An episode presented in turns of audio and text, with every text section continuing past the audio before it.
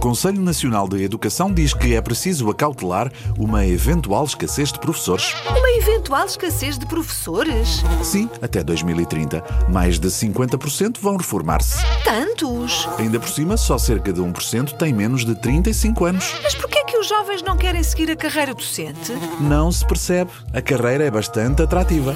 Elevados salários logo de início, escolas com excelentes condições em todo o país, turmas com uma enorme vontade de aprender, encarregados da educação super compreensivos. De facto, é um mistério.